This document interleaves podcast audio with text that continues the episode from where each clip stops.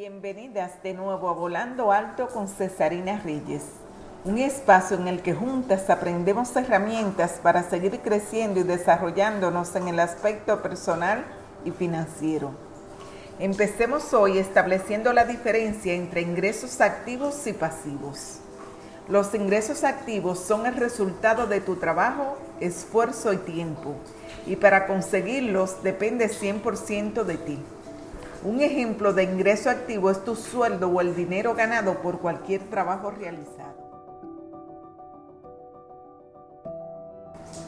Mientras que los ingresos pasivos es dinero que ganas de una fuente que no depende de ti y no requiere de tu presencia activa una vez lo tienes totalmente estructurado.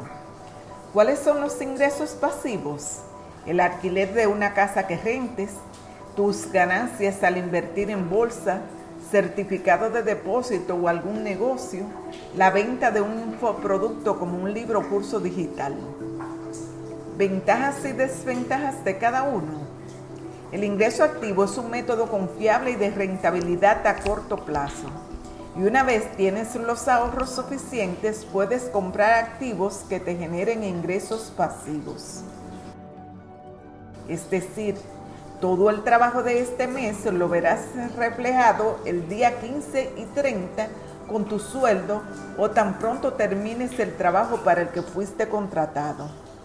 Asimismo, este es el tipo de ingreso más común debido a que la mayoría de profesionales y no profesionales inician su vida laboral con él. Una desventaja del ingreso activo es su limitación al depender de tu tiempo y esfuerzo, te limita a cumplir un horario o que te paguen lo justo por el trabajo realizado. ¿Qué pasa con los ingresos pasivos? Su principal ventaja es que es ilimitado, pues al no depender de ti en el día a día, puedes tener varias fuentes de ingresos pasivos. Otro gran beneficio es que sirve como un seguro en caso de desempleo, enfermedad o alguna situación que no te permite generar ingresos activos. Además de agregarte calidad de vida y bienestar por darte más tiempo para enfocar tus energías en otras cosas que sean importantes para ti.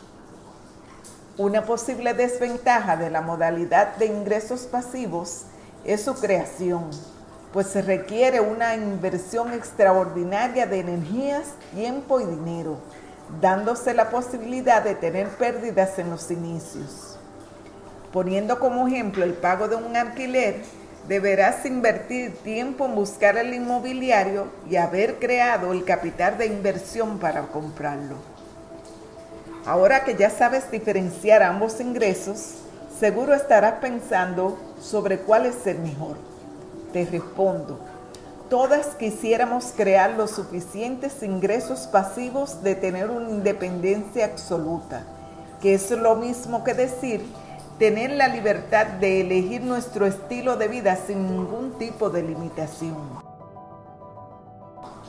Pero no todas estamos preparadas para ello. Lo ideal es primero identificar qué tipo de ingresos pasivos te gustaría crear educarte financieramente al respecto y a partir de tus ingresos activos comenzar con paciencia y constancia su creación. Bien lo expresó el multimillonario Warren Buffett. Nunca inviertas en algo que no comprendas. Mi nombre es Cesarina Reyes. Un fuerte abrazo. Las águilas solo vuelan con águilas.